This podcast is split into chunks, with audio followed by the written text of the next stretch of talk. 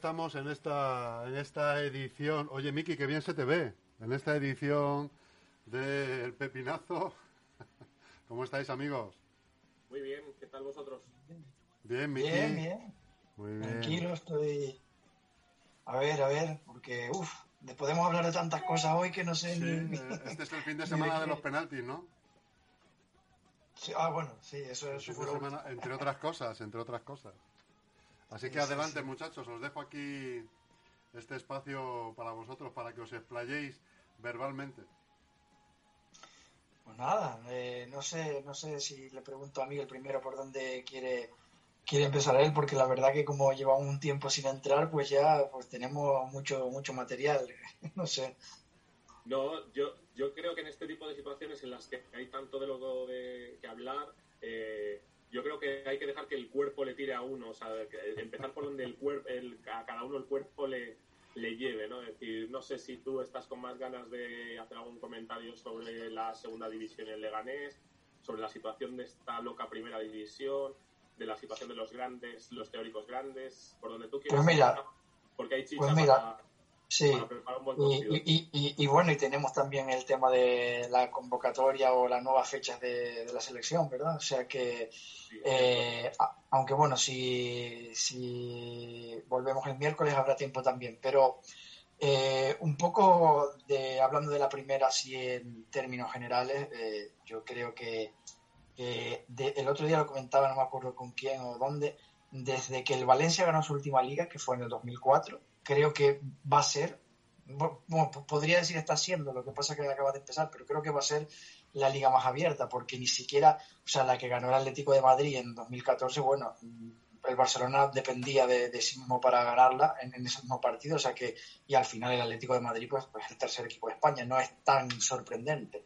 Pero ya digo, desde ese 2004 que Rafa Benítez ganó su segunda liga con el Valencia, yo creo que no, no había habido una igual, porque mm, veo que mm, pues el, el Barcelona y el Madrid llevan perdiendo nivel varios años ya, sobre todo a raíz de eh, el Madrid de, de la salida de, Cristiano Ronaldo seguramente, eh, luego el, el envejecimiento de su columna vertebral, el Barcelona este, esta segunda parte también la tiene en común, perdió a su goleador, pero es que además ese goleador que perdió ahora lo tiene el Atlético de Madrid, o sea que no solo ha sido lo que ha perdido uno, sino lo que ha ganado el otro. Creo que el Atlético de Madrid es como mínimo el equipo más sólido de la liga, mínimo eso, ya no, ya no sé si lo del mejor habrá que verlo, pero como mínimo el, el más sólido creo que es el, no sé si el segundo más goleador y el, y el menos goleado, creo, estoy, no estoy seguro, pero algo así, algo así está. Y, y luego el Sevilla que puede, lo único que puede acusar el tema de, de la Champions y de hecho por ahora le ha ido regular en la liga, pero el Sevilla, yo siempre digo que si tuviese un 9 de primer nivel, uf, yo lo vería candidato a todo. Así que, mm, no sé, eh, creo eso, que, que la liga que está súper abierta y, y, que, y que, bueno, eh, pues mm, el, el Barcelona venía de, de- de conseguir dos puntos de los últimos dos antes de esta última victoria, que bueno, una goleada, pero al fin y al cabo puede ser un poco engañosa en el sentido de que sufrió por momentos contra el Betis, el Madrid, cosa rarísima, empieza ganando y acaba goleado, más allá del, dato ese estadístico de que por primera vez en la historia le pitan tres penaltis en contra y le meten los tres y una cosa que yo no recordaba, pues no sé, no sé qué, qué presente puede haber, que el mismo futbolista, en este caso Carlos Soler, marcase los tres y además es curioso porque se supone, ¿no? La teoría, muchos entrenadores lo comentan y tal, que no, que un mismo jugador no debe tirar dos penaltis en el mismo partido, que muchas veces pasa que falla y tal. Pues bueno, Soler eh, tiró los tres y metió los tres.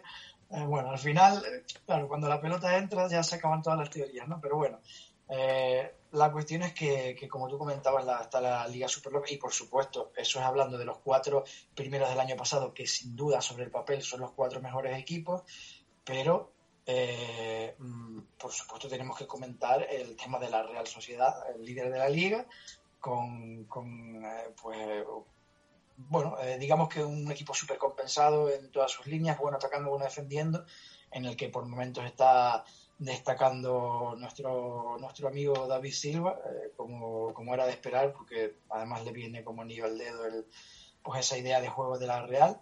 Y luego también eh, el Granada, que ya no está en revelación, o sea, o, es una revelación que continúa, y el Villarreal, que la verdad es que ya lo del once titular, pues ahí es más complicado, pero por plantilla, porque es lo que tiene, o sea, los que juegan, los que se quedan, todo lo que se llevó del, del Valencia, la pareja de goleadores, que por cierto no, no entiendo, dicho sea de paso, meto ahí la, la pullita, no entiendo cómo no puede ir en este momento convocado. Yo ya no digo que sea titular, pero convocado Paco Alcácer, eh, aunque sí va Gerard Moreno.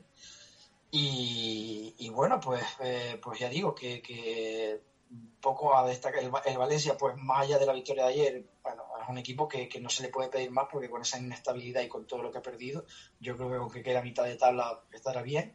Y el Atleti de Bilbao, que también da una de cal y una de arena, que yo creo que, a Garitano igual no le queda mucho en el banquillo. Más o menos eso es lo que se me ocurre a mí destacar de, del momento actual de la primera división.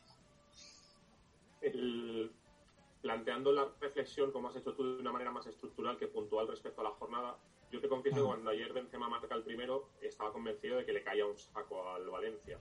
El primer gol del, Real Madrid, además que son unas circunstancias un poco extrañas, porque además Jaume está muy flojo, es un portero muy criticado ahí en Valencia. Cuando luego el Valencia empieza a remontar, bueno, lo de los penaltis me parece un poco circunstancial. Que si te pitan tres penaltis en contra pueden ser discutibles, pero significa que tu rival ha pisado mucho, ha pisado mucho el área. Es decir, la circunstancia que te lo piten indican también que tú defensivamente estás dejando a tu rival llegar mucho y generar esa situación de peligro que puede caer de tu lado o no. Entonces, viendo un poco a los equipos eh, de arriba, haciendo ese análisis, lo del Valencia me parece que eh, Xavi Gracia está haciendo un trabajo excepcional con un equipo que está absolutamente eh, desmantelado. Y sobre todo yo le valoro el que ha conseguido que la gente que se ha quedado en el equipo y en el y se ha quedado en el club tenga un compromiso absoluto con el trabajo y con y con el equipo, que podía decir la gente, bueno, mira, yo estoy aquí en un club que está en, que está en liquidación y derribo, que está aquí vendiéndonos a todos a, cuatro duros, por decirlo de alguna manera, yo no me voy a complicar la vida porque voy a intentar conseguir un buen contrato en otro lado, porque además me van a dejar salir con facilidad. La realidad es que los jugadores cuando están en el campo tienen un compromiso absoluto eh, con su entrenador y con el, con el trabajo, que es lo que desde mi punto de vista está manteniendo un poquito a salvo al Valencia, porque si no para mí sería candidato al descenso. Respecto a la cuestión estructural que tú comentabas, yo creo que hay dos claves básicas, eh, es cada uno de los áreas. ¿no? Eh, lo hemos dicho muchas veces, es uno de los puntos en los que más de acuerdo estamos futbolísticamente. Portero y delantero. Entonces, respecto a los dos grandes, a los dos históricos, obviamente el Barcelona tiene una crisis estructural institucional que eh, sobrepasa lo deportivo, es decir, la situación deportiva de este año del Barcelona es una consecuencia de una crisis del club, de la entidad, muy grande que viene arrastrando desde hace muchos años y que ha terminado de explotar en los últimos meses. Creo que el Real Madrid ha planteado un proyecto de futuro con una transición que desde mi punto de vista es equivocada, porque yo creo que Florentino ha planteado voy a ahorrar este año con idea de traer a Haaland o Mbappé el año que viene, al final lo estás fiando todo a un fichaje cuando el equipo demuestra que necesita eh, no solamente ese Mbappé, ese Haaland, sino recomponer eh, todas sus líneas y volver a compensar sus líneas porque tienen jugadores que empiezan a estar un poco envejecidos, eh, otros que están en una situación, una cierta eh, bueno, ambigüedad que les hace bueno, no, terminar de entrar. Hay otros jugadores estrella, como puede ser el caso de Asensio, que no termina de arrancar. Ayer Marcelo hace 10 minutos extraordinarios y 80 terribles. Entonces, bueno, lo del Real Madrid, que yo lo veía como principal candidato, ahora mismo creo que está en un grupo de equipos abiertos en el que el Madrid tiene un poquito más por ese espíritu que siempre ha tenido ese club de lucha, de, que siempre es un equipo que le vas ganando 2 0 en el minuto 89, pero tienes la sensación de que te puedes remontar el partido, cosa que no tienen los demás. Pero bueno, sí que es verdad que creo que hay una situación estructural que iremos viendo a lo largo de los meses. Atlético de Madrid, yo al Atlético de Madrid le reprocho una cosa, no esta temporada, sino de las últimas, y es que nunca se haya autoexigido el pelear por el título. No digo estar a la altura del Real Madrid o del Barcelona, es verdad que está un pasito por detrás, pero creo que debería haber tenido la, autoexigencia, por lo menos, de siempre mirar hacia ellos. Es decir, vamos a aprovechar que han pinchado, que han desfallecido, que han tenido unas malas semanas para intentar estar ahí. ¿En qué ha cambiado el Atlético de Madrid? En que ahora tiene mucho gol. Y es verdad que creo que hace que ese balance defensivo tan bueno que tenía el Atlético de Madrid se compense mucho arriba y lo veo como un candidato al título siempre y cuando ellos se convenzan de que lo pueden ser. Y luego de la otra terna me sucede una cosa eh, muy curiosa. Respecto al Sevilla, yo lo veía como un posible candidato, pero tiene una carencia, que es el gol. Tiene un equipo muy bueno, con muy buenos centrocampistas, y además centrocampistas con mucho gol. Lo que pasa que resulta que varios de ellos, entre el que están lesionados, el caso de Suso, otros que no terminan de encontrar el punto de forma o que son muy irregulares, como el caso de Jordán, que pasa de ser un jugador seleccionable a ser un jugador muy mediocre y con unos altibajos mentales en el partido que yo no me termino de explicar, para mí el Sevilla ahora mismo puede que incluso se quede fuera de Champions, porque tiene una carencia arriba eh, muy importante. La Real Sociedad ha, ha, decidido una cosa muy inteligente, que es somos muy malos defendiendo, vamos a defender con el balón, vamos a defender eh, con la posesión y atacando mucho y generando mucho peligro arriba. Tenemos centrocampistas extraordinarios que lo pueden hacer, pero claro, veremos en el último tercio de la liga si el físico les da para seguir defendiendo con el balón, que es el problema que tú puedes tener cuando tienes esa apuesta. Da gusto verles jugar, ¿eh? es maravilloso. Ver ahí a Silva me parece que era la mejor opción, un tipo que tiene al lado a Portu, que tiene al lado a Yarzábal, si no está Yarzábal tienes a Janusay, William José que empieza otra vez a, carburar un, un, poquito. Pues la Real Sociedad para mí podría ser una alternativa porque tiene mucho gol y si consigue mantener el balance defensivo. Y luego el Villarreal. Yo aquí voy a hacer dos confesiones. La primera, la de Paco Alcácer. Creo que Paco Alcácer es uno de los jugadores mm, más injustamente tratados y menos valorados de la historia reciente del fútbol español. Y me incluyo. ¿eh? Un inciso pequeño, Miguel, es actualmente de los que están en activo el jugador con mejor promedio goleador con la selección. 12 goles, no sé si son en 17 o 19 partidos, pero bueno, el que tiene mejor promedio de los que están en activo. Sí, sí, es que además es verdad que a lo mejor no te sirve para ser el delantero titular frente a Alemania, a lo mejor no lo sé, ¿eh? Pero sí que es verdad que es un tipo que ha desatascado partidos en los que tenías 10 jugadores del equipo rival delante de la portería. Entonces, yo me incluyo ahí, ¿eh? porque es verdad que reconozco que a lo mejor por su estética, por su nombre, por su forma de jugar, pero se le caen los goles. Se le caen los goles. Y es verdad que el Villarreal, viéndole jugar, yo he tenido la ocasión además en las últimas semanas de verles varias veces en directo, da la sensación de como, bueno, pero si este equipo tampoco hace nada el otro jueves, pero genera un peligro constante, tiene mucha pólvora arriba, es un, un equipo que tiene un principio básico muy claro que es que la pelota llega al área contraria rapidísimo y lo hacen muy, muy bien y tiene una plantilla muy buena. Muy, muy buena plantilla. Entonces yo el Villarreal, como además sí que tiene gol, sí lo vería como una posible alternativa. No al nivel del Atlético de Madrid, pero sí para estar ahí en la pelea de la Champions para y que sean los que dejen fuera al, al Sevilla de esa cuarta plaza de Champions. Entonces, bueno, una liga muy abierta que creo que va a estar bonita. A mí lo que ha pasado esta jornada eh, me ha gustado. Dentro de que me sucede una cosa por el último de los grandes de los que están arriba, que es el Barcelona. Me sucede una cosa con ellas. Creo que el resultado del otro día fue muy engañoso, muy engañoso y, que, tapa mucho las carencias. Y creo que el Betis no fue capaz de, hacerle mucho más daño al Barcelona y podían habérselo hecho. El Betis a mí me parece que se queda a medio camino y que podían, con gente como Canales o Tello, haberle hecho sufrir muchísimo más al, al Barcelona, que creo que es un equipo que le va a costar mucho sacar los partidos adelante. Y más ahora con la malísima noticia, sobre todo para la selección española, del la de Ansu Fati. Sí. porque evidentemente con el bajón, por mucho que ayer marcara dos, pero bueno, el bajón goleador de, de Messi y del resto, pues, pues ya sabemos cómo están, pues Fati es el, el tipo con más gol del, del equipo y además que espero, eh, lo doy por hecho, que, que, opte por el tratamiento conservador. Ya sabes que hay dos opciones de, de operación en el tema del, del menisco de la rodilla, pues digamos la, la, una es la de estirpar eh, eh, esa parte y en un mes estaría de vuelta, que es una cosa que está bien para un jugador que tiene 30 años, o que está, que por ejemplo, eh, un caso muy famoso fue el de Franco Baresi, que se tuvo esa lesión al, al, principio del Mundial de Estados Unidos en el 94 y en tres semanas jugó la final, o sea, increíble. Pero claro, ya estaba al final de su carrera, pero un chico de 18 años, vamos, yo es que, vamos, me da absolutamente igual las consecuencias negativas que tenga para el Barcelona. Es que espero que, ni se lo planteen porque me parecería una falta de, humanidad casi, ya no de... Humanidad,